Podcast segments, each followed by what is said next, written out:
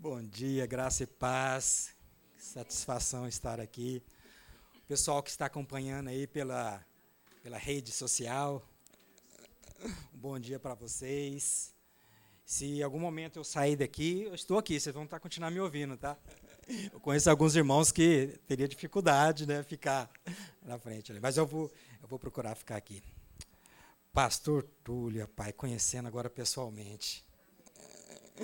Acompanho pelas redes sociais. De vez em quando brinco ali com alguma coisa. Esse dia atrás estava em Israel, né? E eu acompanhei alguns vídeos seu ali. Tem um que eu até brinquei, que você estava lá perto do Mar Morto, né? Eu falei, não vai entrar na água, não? Eu falei, quando eu estive aí, eu entrei na água. Aí ele pega e me mostra um videozinho na, na uma piscina, devia ser numa água mais termal já. Eu falei, rapaz, gostoso, né? Está na, naquela, tá estive lá em 2019, na época é, crescendo e continuo, continuo crescendo na graça. E uns dois anos antes, quando conheci o Cláudio, um dos irmãos que me apresentou a, a graça. Na verdade, ela já tinha me encontrado há um bom tempo, e eu que não sabia o quanto essa graça é poderosa, né? E como diz Pedro, né? 2 Pedro 3,18. Inclusive, daqui a pouco. Oh, colocaram meu nome ali, ó, certinho. Ó, oh, Cláudio. Eu vou falar, hein? O Cláudio falou, quando alguém fala. Mas deixa eu é, complementar aqui, que eu ia falar que o Pedrão, né? Ele. Aí, ó. 2 Pedro 3,18. Um pouco antes, no verso, acho que no verso 16, ele comenta alguma coisa dizendo que, que Paulo escrevia algumas coisas difíceis de entender. Né? E eu creio que Pedro conheceu e compreendeu a graça através de Paulo. Paulo que livro de Gálatas, né, tem um momento ali que é registrado, que ele até adverte ali em amor irmão Pedro. E Pedrão, na segunda carta, rapaz, ele fala, ó, que orientação tremenda, e nós vivemos assim. Porque graça é algo que se cresce. É possível crescer em graça e no conhecimento do Senhor e nosso Salvador Jesus Cristo. Sabe, cada dia que vai passando, você acha que compreendeu, que entendeu a graça, daí um dia você está lendo algo e é uma renovação. A graça é algo constante. E nós crescemos nela. A irmã perguntou do, do nome, né? Quiser colocar o nome de novo ali? Algumas pessoas, não sei, tem pessoas que quando hoje nós estivemos com uma pessoa, né, né, Cláudio? O cara, a hora que falou o nome, ele falou assim, ah, é do livro tal. Da... O Cláudio não conhecia. O Cláudio falou assim, o Radcliffe acho que gosta quando alguém lembra. Alguém já conhecia esse nome? Não? Tá. Radcliffe é do da cantora. E o livro já leu? Morro dos Ventos Vivantes? Do Morro dos Ventos Vivantes. E Horing é alemão. É, meu pai, né, meus avós são alemão, Horing é alemão, Radcliffe é, é, é o nome inglês de um livro chama Morro dos Ventos Vivantes, de Emily Brontë. E meu pai disse que leu o livro na época e ouviu novela de rádio. Ele gostou. E o pessoal pergunta se eu gosto do nome. Né? Teve uma fase que eu não gostava, não, quando era pequeno. Mas depois eu, eu coloquei no meu filho. Ele falou, mas por que você fez isso? Eu, falei, eu tinha que descontar em alguém, né? eu tinha que descontar em alguém. Eu falei, você ia deixar colocar no seu? Ele falou, não. Eu falei, então, foi no meu. Brincadeira, eu gosto do, meu nome. O pessoal, mas como é que chama? A irmã ali na casa ali falou assim, como que chama? Pode chamar de Hatch, pode abreviar. Embora o pessoal, na época de escola, colocou vários apelidos, né? Eu não vou falar nenhum aqui para vocês. Senão pega. E, mas agora hatch, pode abreviar, o pessoal chama de hatch. Não sou sedã, é hatch. mas é uma honra mesmo, querido, estar aqui com os irmãos, principalmente os irmãos que, como eu falei, estão crescendo em graça. Irmãos que sabem o quanto que são amados e cada dia se descobre mais amados por Deus. E é por isso que ama. Porque nós amamos porque Ele nos amou primeiro. Não é um esforço nosso em nos amar.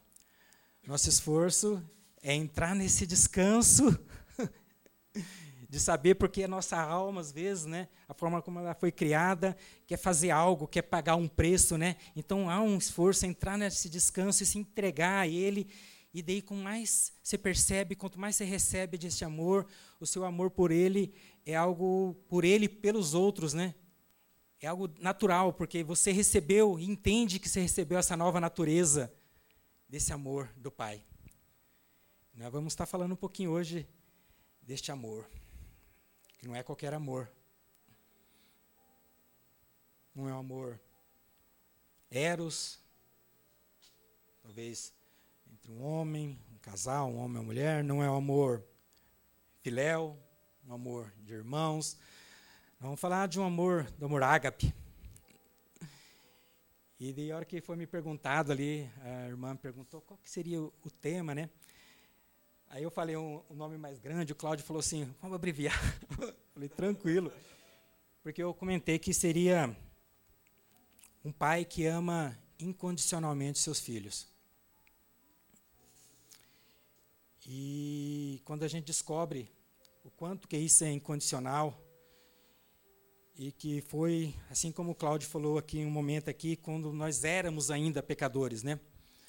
Porque essa não me define mais essa questão de ser pecador. Alguns, algumas pessoas me falam, eu sou um miserável pecador. Eu falo, não, eu sou filho.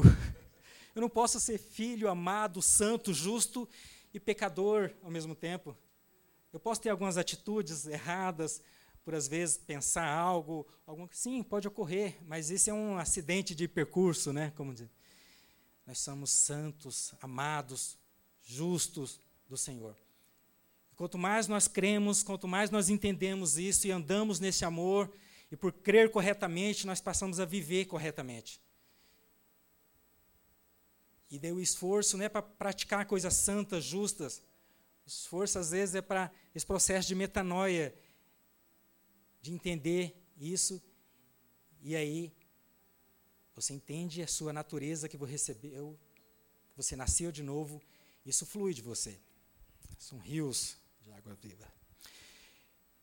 O irmão falou que eu sou de Mato Grosso do Sul, mais especificamente de Naviraí. Eu vou dar o nome de uma pessoa que é referência aqui que vocês vão entender. É um irmão que chama Clovis. Mas vocês devem conhecer ele já por um outro nome. Falo Clóvis porque há mais de 20 anos, na igreja lá presbiteriana, eu sou de origem presbiteriana, um pensamento até uns anos atrás bem calvinista, de que eu era escolhido. Mas depois eu entendi que realmente eu era o escolhido, mas não da forma como Deus falou, eu escolhi aquele, você não, não. Isso clareou. Quanta coisa falava no caminho com, com Cláudio quanta coisa que a graça clareou na nossa vida. Por isso que nós devemos crescer em graça. O irmão Cláudio, eu lembro que nós saímos da igreja, e às vezes numa bicicleta, ou era, às vezes era ele ou eu que estava pedalando, ele na garupa, Clóvis.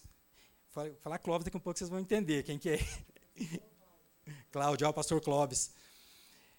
E ele falou, vamos para o nosso escritório lá, orar. Era um bosque lá, é um bosque que tem na cidade. Até hoje ele não mora mais na avenida, mas quando ele está lá, muitos, ele vai lá no escritório. ele é conhecido agora como Judá Bertelli.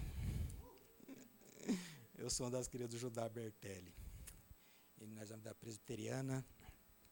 Ele teve bastante tempo à frente lá na Ágape, lá em Naviraí. Ele acho que está em Campinas, se não me engano. Acho que é, não é algo assim. Ele veio para São Paulo, estava no Paraná, ali. Ele é um que eu acho que ia ficar na frente ali. Ele não consegue ficar. Pessoa que eu amo bastante. Eu falei que eu imagino que vocês, muitos aqui devem conhecer, né? O Judá Bertelli. Nós chamava ele o queixadinha de Jesus. Queixinho de Jesus. Então, eu sou lá de Navirei, uma cidade próxima a Dourados, né, como referência, né? Inclusive o pastor Danilo, né? Falou que foi de Dourados, tive ali em, em, em Timóteo. A hora que eu falei que era ali de Dourados, estou morando em Glória de Dourados agora, bem pertinho de Dourados. Ele falou que já morou lá, o filho dele, Denner, nasceu em Dourados. Então, estou lá. E o pessoal é, às vezes brinca o pessoal, quem é de Mato Grosso? Mato Grosso do Sul. O pessoal faz questão de falar que é do Sul. É uma honra, pastor, estar aqui ministrando, falando deste amor, esse amor que nos encontrou. As pessoas costumam falar assim: um dia encontrei Jesus. Na verdade, ele me encontrou, né? o perdido era eu. O perdido era eu, e ele me encontrou. E o amor dele me constrangeu e não teve como resistir. E cada dia continua nos constrangendo. E nós vamos falar um pouco então deste amor, deste amor incondicional e de um pai que ama incondicionalmente os teus filhos. E tem uma uma passagem na palavra que ela narra esse amor incondicional. Porque alguém um dia veio falar desse amor incondicional. E ele expressou isso numa chamo de parábola, de uma história. Vocês conhecem a história que Jesus contou do pai que ama incondicionalmente seus filhos? Quem conhece? É? Oh. Então, vamos abrir lá? Lucas Lucas 15, projetar também. É, muitas Bíblias, né, ainda trazem hoje, no início de, deste capítulo, como a parábola do filho pródigo. Né? Essa aqui, a, a, uso aqui a, a, King James, eu até optei por isso, porque ela não tem essa, esses títulos né, que foram dados. Então você tem a liberdade de dar o seu título ali. dar o seu título, qual que é a, a mensagem que Deus, que o Espírito Santo colocar no teu coração, colocou ali. E você pode anotar. E aqui não tem.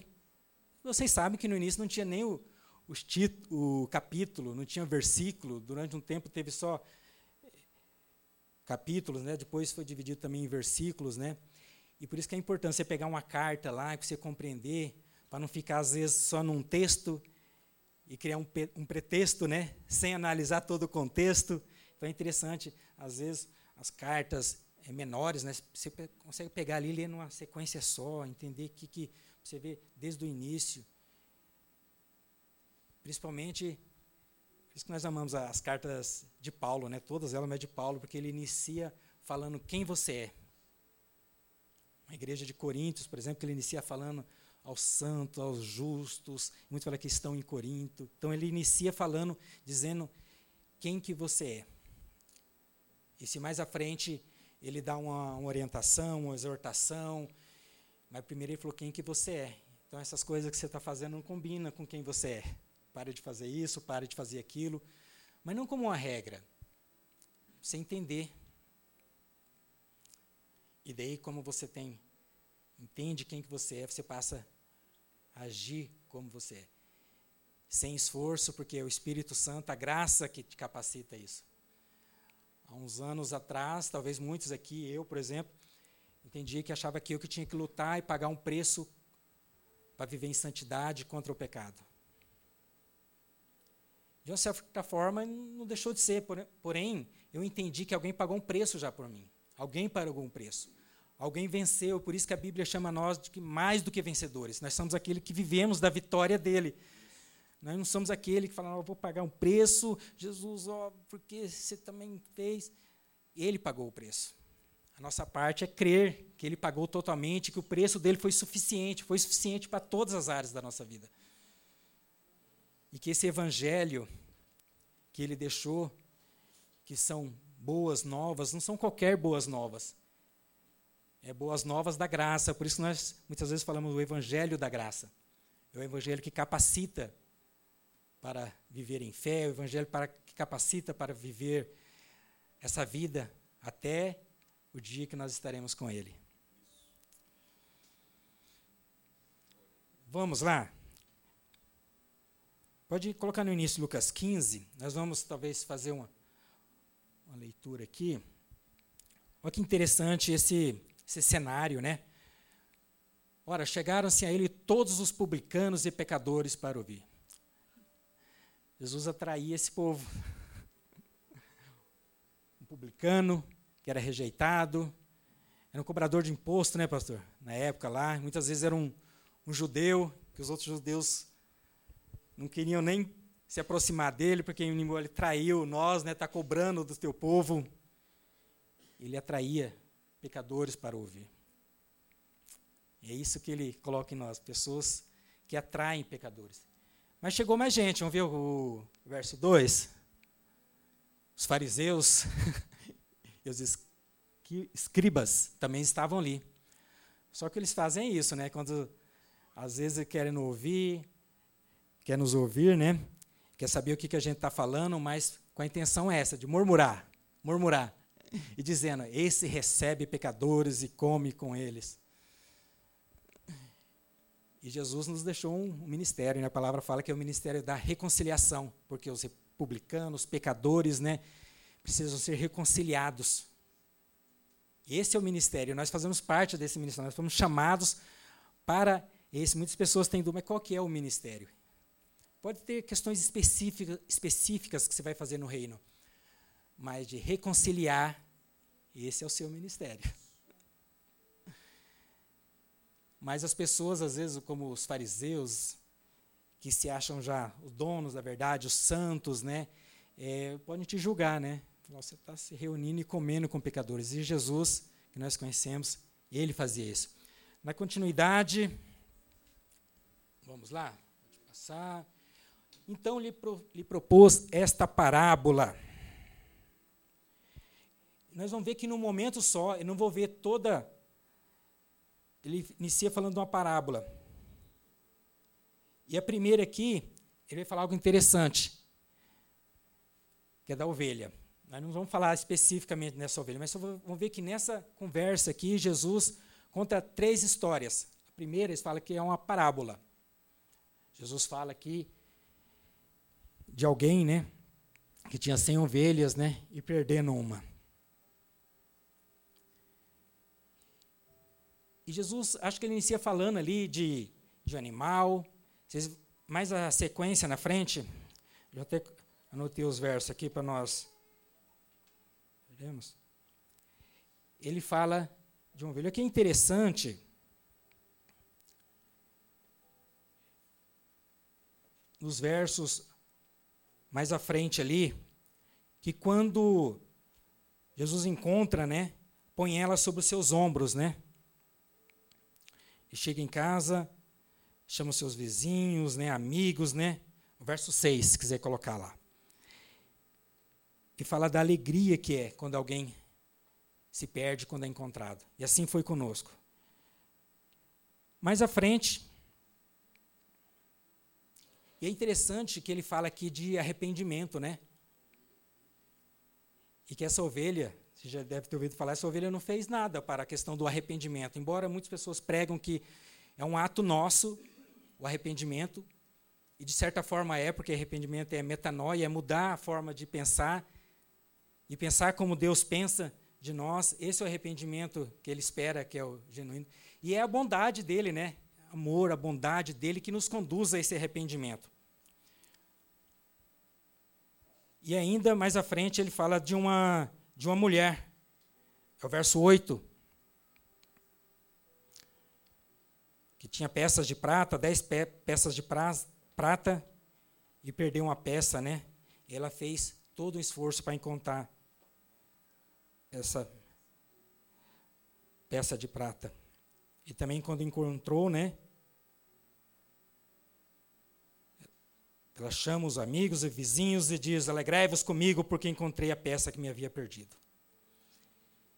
Após Jesus falar de, uma ovelha, falar de uma, uma peça, que existe uma profundidade grande aqui nas parábolas de Jesus, hoje, quando a gente vai ler, existe profundidade grande. Ali, de uma certa forma, embora ele, ele era graça em pessoa, né? Existe muita graça nessas parábolas. Quando você passa a conhecer a graça, você vai ler e vai ver de uma forma diferente. Ela aponta para o reino, ela aponta para algo futuro. Só que na sequência, o verso 11, Vamos lá? E disse-lhe mais. Então, após contar uma parábola, ele disse-lhe mais. Ele fala assim: ó, certo homem tinha dois filhos. Por isso que eu, eu creio que a, a intenção de Jesus não era apontar aquele filho, que é chamado filho pródigo, ou outro filho, que são dois filhos, mas mostrar o amor do pai. Porque ele inicia falando: certo homem tinha dois filhos. E hoje nós passamos a ver que a história, possamos ver aqui que a história de um homem, que nós sabemos que quantas pregações nós já ouvimos que esse homem representa Deus, que esses dois filhos representam nós, nós já escutamos falar desse pai, pregações falar do, desse filho que saiu de casa, que depois retornou, do filho que ficou em casa. Mas Jesus fala: certo homem tinha dois filhos. Eu creio que Jesus queria dizer deste amor desse pai. E por isso que eu coloquei aqui a história do pai, a história do pai que ama intencionalmente, intensa, intencionalmente e incondicionalmente seus filhos. É interessante porque eu gostaria de ouvir, os irmãos podem até me ajudar. Para, para você, o que, que Jesus veio fazer? O que Jesus veio fazer nessa terra? Alguém pode comentar? Jesus veio fazer o quê? Muitas coisas. Muito. Levar, levar o homem de volta ao Pai, morrer na cruz. Você poderia citar muitas coisas, são coisas verdadeiras. Mas tem algo muito importante que ele veio nos mostrar o Pai. Na oração do Pai Nosso, que não era comum dos judeus se referirem a Deus como Pai. E ele inicia, Pai Nosso ele veio nos mostrar e veio nos revelar ao Pai. Ele mostra isso na, nesta parábola, em outras parábolas. E durante toda a vida, os momentos ali, ele fala ao Pai. Só teve um momento né, que nós sabemos que lá na cruz, onde ele fala, Deus, Deus meu, Deus meu, por que me desamparasse?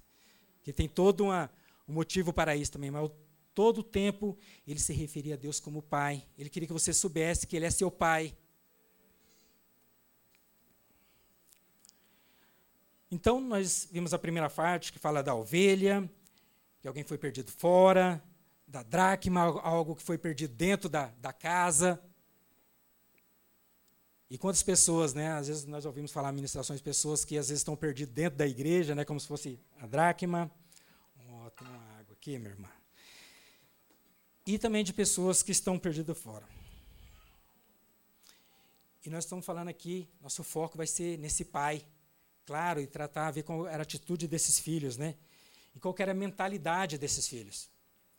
Porque o que nós precisamos ser, das coisas que precisam ser corrigidas, construídas, renovadas, né? transformada em nós é a nossa mentalidade, nossa mentalidade quanto ao pai, nossa mentalidade quanto aos irmãos. Essa mentalidade precisa ser corrigida e alinhada com este amor do pai. Por isso que quando nós ouvimos, recebemos, compreendemos esse amor do Pai, cada vez mais nós estamos alinhando. Então vamos ver um pouco essa mentalidade. Eu não vou, às vezes, colocar na mesma, na mesma ordem, mas vou citar os, os versos né, desse texto. Nós vamos ler aqui, depois nós vamos citar alguns textos. Vamos lá. Tenho mais alguns, algum tempo ainda, né, Cláudio? Você falou que até dia. Vamos lá. Então, vamos lá. Disse-lhe mais: certo homem tinha dois filhos. Pode ir passando.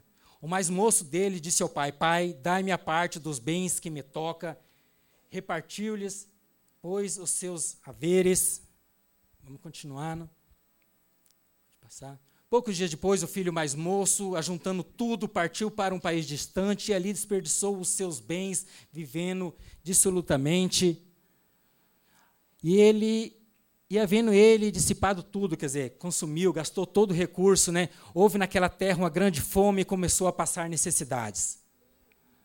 Então foi encontrar-se com um dos cidadãos daquele país, o qual mandou para os seus campos apacentar porcos e desejava encher o estômago com as alfarrobas que os porcos comiam e ninguém lhe dava nada. Caindo, porém, em si, Quantos empregados de meu pai têm abundância de pão? Aqui é o filho, né, pensando consigo, né? Tem abundância de pão, eu aqui pereço de fome. Levantar-me-ei, irei ter com meu pai e, e direi-lhe: Pai, pequei contra o céu e diante de ti. Já não sou digno de ser chamado teu filho, trata-me como um dos teus empregados. Levantou-se, pois, e foi para o seu pai. Estando ele ainda longe, seu pai ouviu. Enchendo-se de compaixão e correndo, lançou-lhe ao pescoço e o beijou. E disse-lhe o, o filho ao pai: Pai, pequei contra o céu e diante de ti já não sou digno de ser chamado teu filho. Mas o pai disse-lhe, disse a seus servos: Trazei depressa a melhor roupa e vesti-lhe e pondo-lhe um anel no dedo e sandálias no, nos pés. Trazei também o bezerro cevado e matai-o, comamos e regozijemo-nos. Porque esse meu filho estava morto e reviveu, tinha se perdido e foi achado, e começaram a festejar, a se regozijar. Ora, o filho mais velho estava no campo e, quando voltava, ao aproximar-se de casa, ouviu a música e as danças. Quantas pessoas às vezes tinham preconceito de dança, né? O pessoal festando aí quando o filho volta e dançando. E chegando, um dos servos perguntou-lhe o que era aquilo. Respondeu-lhe: Este chegou teu irmão, e teu pai matou um bezerro cevado, porque o recebeu são e salvo. Mas ele se indignou e não queria entrar. Saiu então o pai e estava, insistia com ele, né? Para que ele entrasse.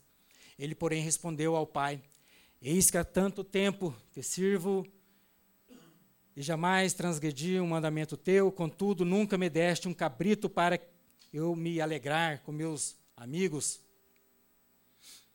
Vindo, porém, esse teu filho que desperdiçou teus bens com prostitutas, mataste para ele o bezerro cevado. Replicou-lhe o pai: Filho, tu sempre está comigo e tudo que é meu é teu. Acho que é aí que encerra, né? Era justo, porém, nos alegrarmos e nos regozijarmos, invertir, porque esse teu irmão estava morto e reviveu, tinha se perdido e foi achado. Acho que é aí que encerra. Próximo já é. Né? Mas podemos parar aqui. Vamos analisar um pouco então dessa esses dois filhos, qual era a mentalidade né, dentro dessa história de cada filho. Então, o mais velho, vamos iniciar aqui pelo mais velho, depois nós vamos para o mais novo. Então, vamos ver o verso 29. A partir do verso 25, por gentileza. Pode colocar lá.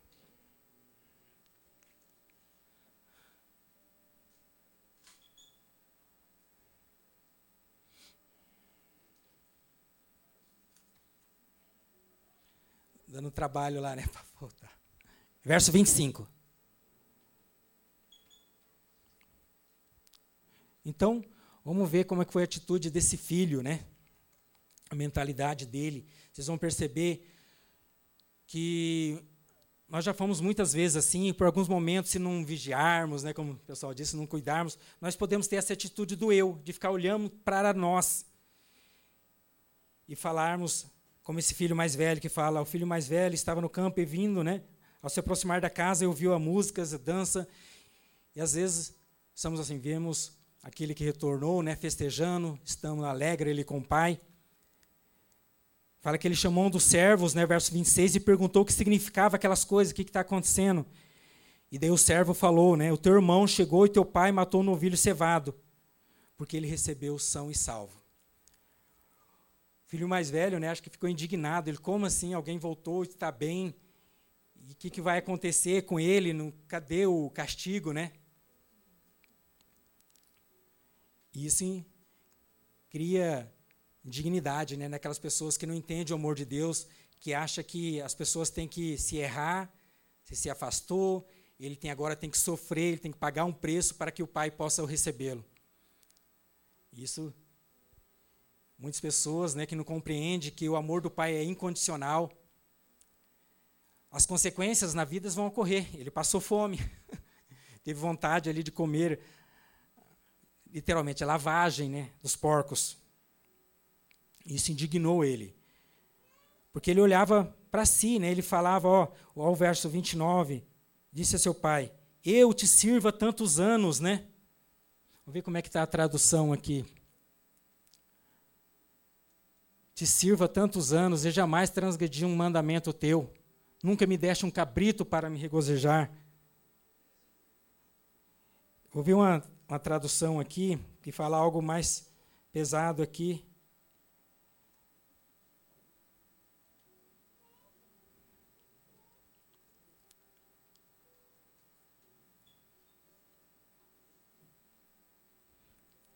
Ele diz assim: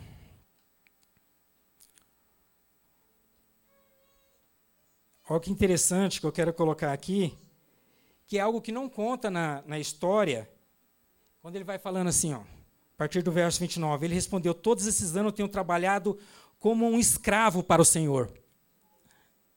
Aí fala escravo, né? Aí fala, tenho te servido. Tem outras traduções, por exemplo, eu estou lendo, fala como escravo. Então, algumas pessoas têm essa mentalidade de escravo. Esse filho que ficou em casa todo esse tempo ali com a mentalidade de escravo, achando que ele deveria servir a Deus como um escravo, que deveria estar com seu pai como um escravo.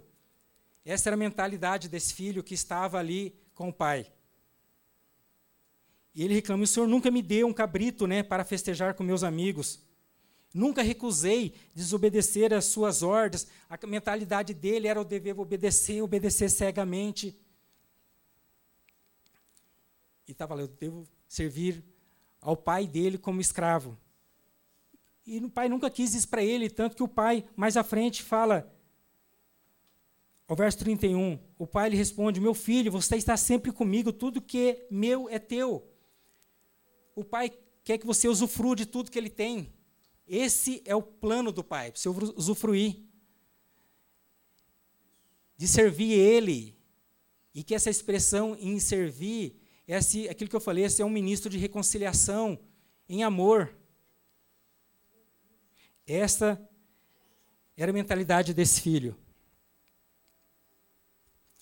E é interessante que quando ele fala do outro irmão dele, que estava fora, esse teu filho gastou todos os seus bens com prostitutas. E na história anterior não fala que ele gastou, fala que ele gastou dissolutamente em festas, mas ele, as pessoas querem falar isso, não, ele gastou, ele gastou com prostitutas. Então, ele fala isso, o eu, ele fica pensando no eu, eu que servi, eu como escravo, e o pai não tinha, não era isso que o pai queria, que ele entendesse e visse o, o pai dele como um senhor, mas sim como um pai, que tem tudo para os seus filhos. E assim como vai ser a sua percepção do seu pai, vai ser a forma que você vai viver. Você tem a percepção do seu pai como alguém que é o seu senhor, que é a quem você deve seguir ali, sem ouvir, querer saber o que ele pensa de ti, você vai passar a viver dessa forma. Vai ser a sua experiência e a percepção. E vocês viram a resposta do pai, né? No 31 fala: Tudo, tu sempre está comigo. E tudo que eu tenho é teu, responde o pai. Nós vamos ler, colocar agora três versos diferentes, eu vou pedir para até que seja projetado ali, não está nessa sequência aqui, para que vocês entendam qual que é a percepção vocês, que nós devemos ter, que Jesus veio nos mostrar. Vamos ver Romanos 8,15 rapidamente. Romanos 8, Romanos 8,15. Ó, porque nós não recebemos, não recebemos o espírito de escravidão. O filho estava lá achando que ele deveria ser o escravo. Nós não recebemos de escravidão para termos medo, né, novamente, mas nós recebemos o espírito de adoção. Nós somos adotados. E por isso nós clamamos, Aba, Pai. Se Aba, nós sabemos que é Pai de forma carinhosa, né? Nós recebemos e fomos adotados, né? Pelo nosso Pai. E nós passamos a ser filhos de fato. Um outro verso que gostaria que vocês acompanhassem é Gálatas 4, 5.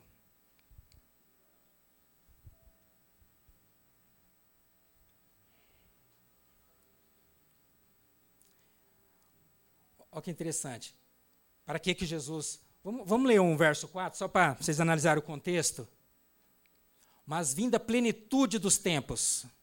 Então, vindo a plenitude, na época ali que a, a língua grega né, era o auge que dominava todo mundo na época, Deus enviou seu filho, nascido de mulher, nascido debaixo da lei, para a sequência resgatar o que estavam debaixo da lei. Os judeus ali da época, Galo, é, Paulo explicando aos Gálatas, né, a fim de recebermos a adoção de filhos. A lei nunca era, que era para os judeus, nunca foi para nós, mas Deus tinha um plano desde o princípio de todas as coisas para todos nós, para aquele que receber a Jesus passasse a ser filho e herdeiro juntamente com Cristo e receber essa adoção, passarmos a ser filho. E um outro verso ainda que não está na, na sequência lá do, da parábola é Efésios 1:5.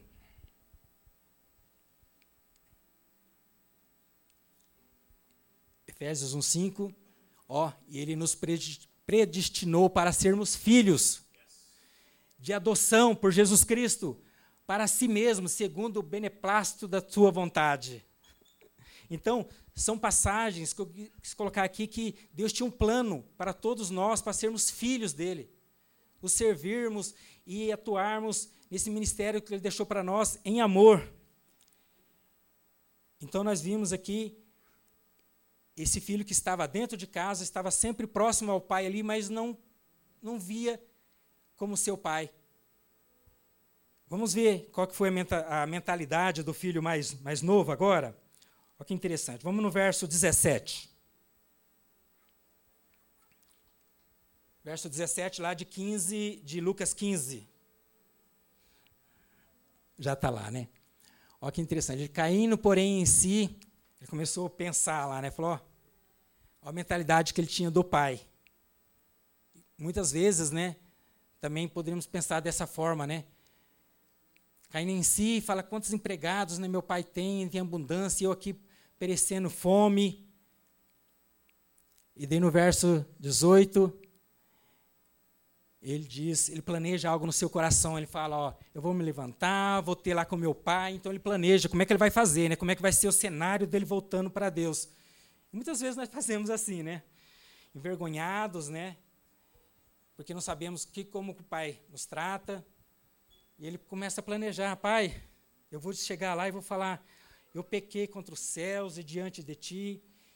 Mas agora analise vocês como que era escandaloso essa história, porque tinha os fariseus ali ouvindo e sabia que na lei lá atrás um filho que que fizesse algo desse desse perfil com seu pai, vamos dizer assim, né?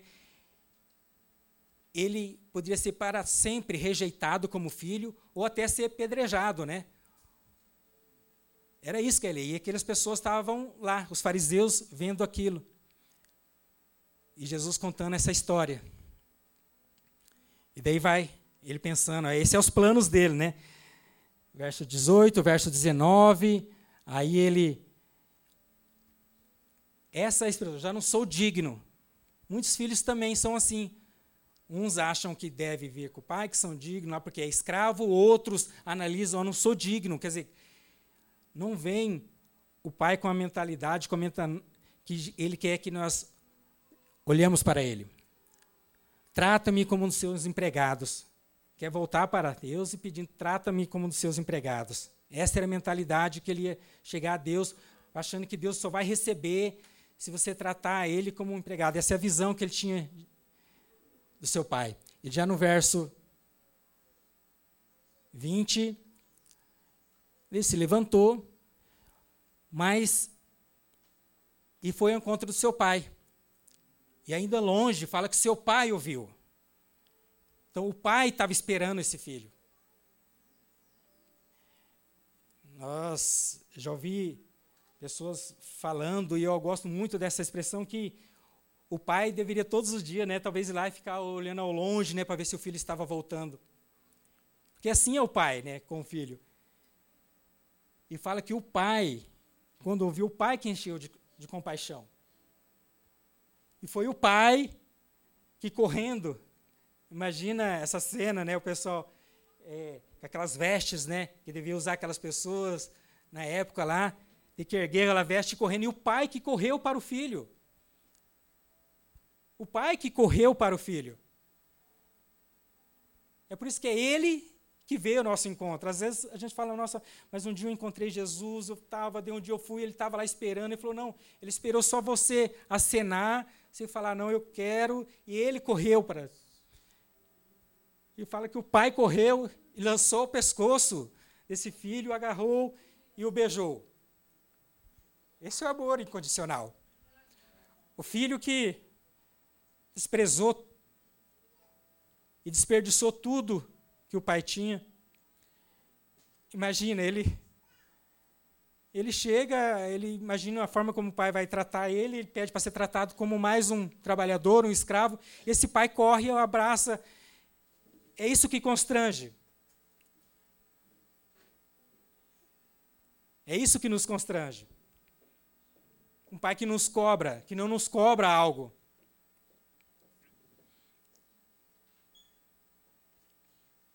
verso 21.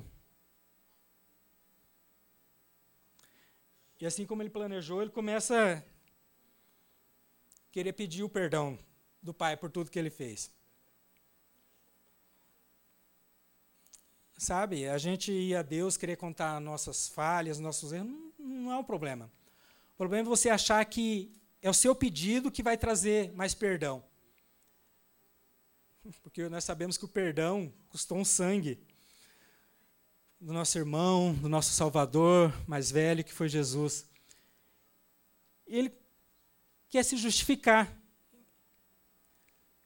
E ele começa ali aquilo que ele ensaiou, aquilo que ele programou. Não sou digno de ser chamado teu filho. E qual é a reação do, do pai? Era é próximo, o próximo verso. É como se o pai, sabe, de certa forma talvez ignorasse aquilo. Ele falou: Filho, você já estava perdoado.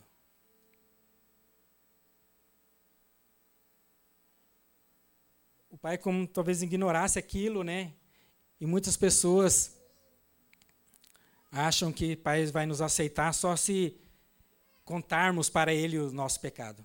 Você contar as suas falhas, ele quer te ouvir, ele quer te ajudar, mas nem isso que vai trazer o perdão. O pai chama os servos, né, para trazer a roupa, vestimento, o anel. Vocês já ouviram quantas que significa cada parte dessa dessa história. E o próximo verso 23 pode deixar lá.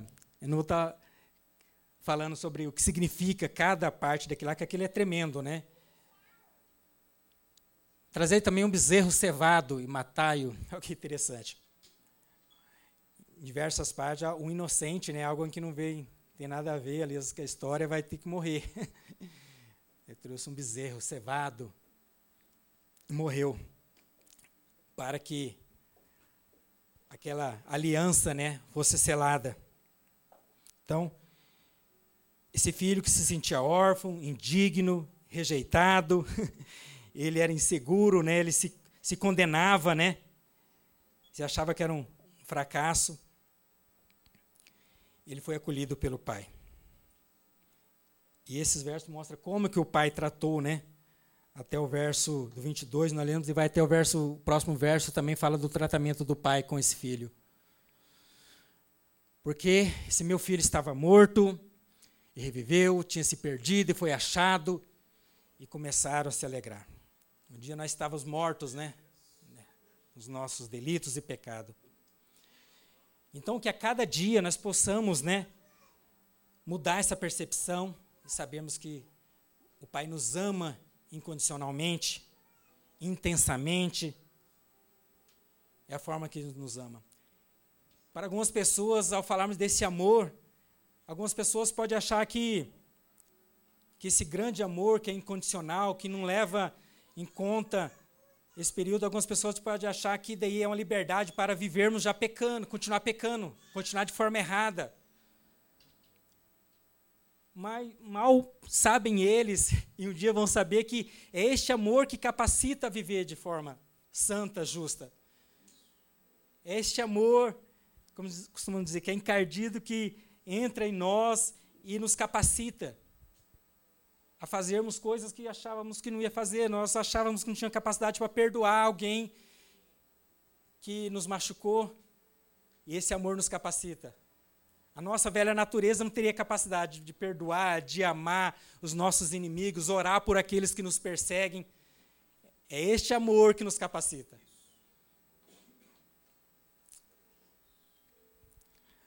Combinei até meio-dia, e daí fui avaliando, mas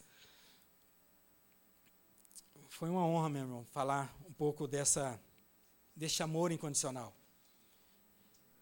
Que esse amor incondicional possa cada dia mais estar te transformando, estar te renovando, porque ele vai te capacitar a levar a palavra, ele vai te capacitar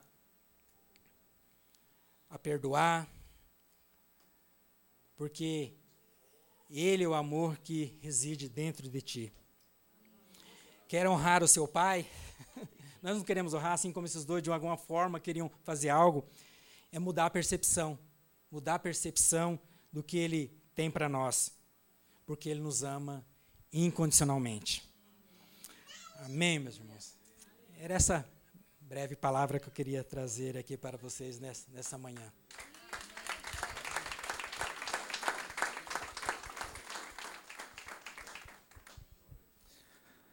Aleluia. E é por isso, queridos, porque nós não somos dignos, nós estamos aqui. É porque nós não merecemos que nós estamos aqui. É porque esse amor nos encontrou, veio ao nosso encontro.